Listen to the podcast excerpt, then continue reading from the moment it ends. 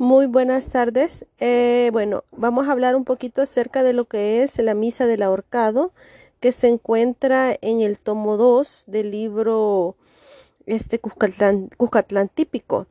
Eh, la misa del ahorcado incorpora nuevas formas, nuevas formas eh, hasta, el, hasta el momento en que se va desarrollando.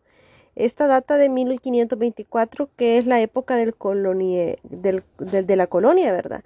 Pero ¿cómo es que sabemos que data de entonces?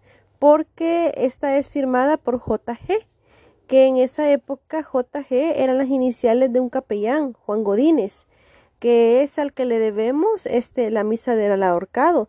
La misa del ahorcado tiene muchas innovaciones, como ya se había mencionado, este cito textualmente, Dentro del folio va la música y la letra de la voz de Baxo, que canta, con caracteres o connotación musical correctísima, escritas como impresas y con tinta negra, muy distinta de la escritura y tinta empleada en los folios de las otras veces. Esta es una copia original. Estamos frente a una copia original. Eso nos lo dice que está escrita con tinta de aguacate.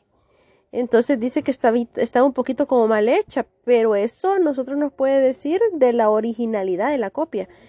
El tercer, este, se da cuatro, se da cuatro voces, que son prácticamente cuatro, cuatro, cuatro cuadernos.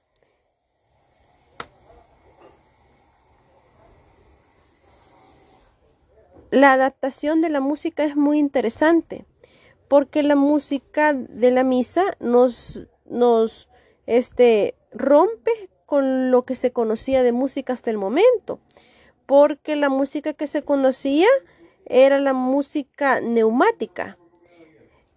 Entonces esta música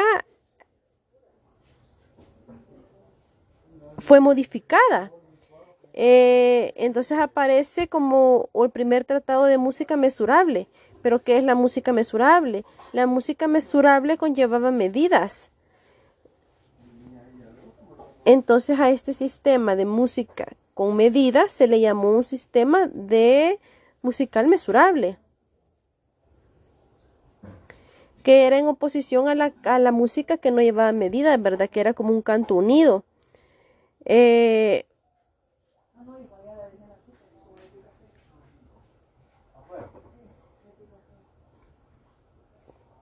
Este, en la cubierta de uno de los cuadernos corresponde a la voz de Alfo. Esta era una inscripción en lengua náhuatl y en español y era en ese entonces una forma de escritura o de habla, perdón, que se utilizaba en Nahuizalco. La misa está completa con todas sus partes o voces, que serían cuatro, recordemos. La misa del ahorcado va a cuatro voces.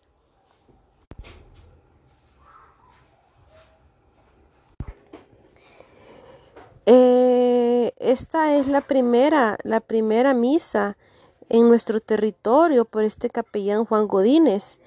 Es muy importante la riqueza, la riqueza histórica que se encuentra, que se encuentra implícita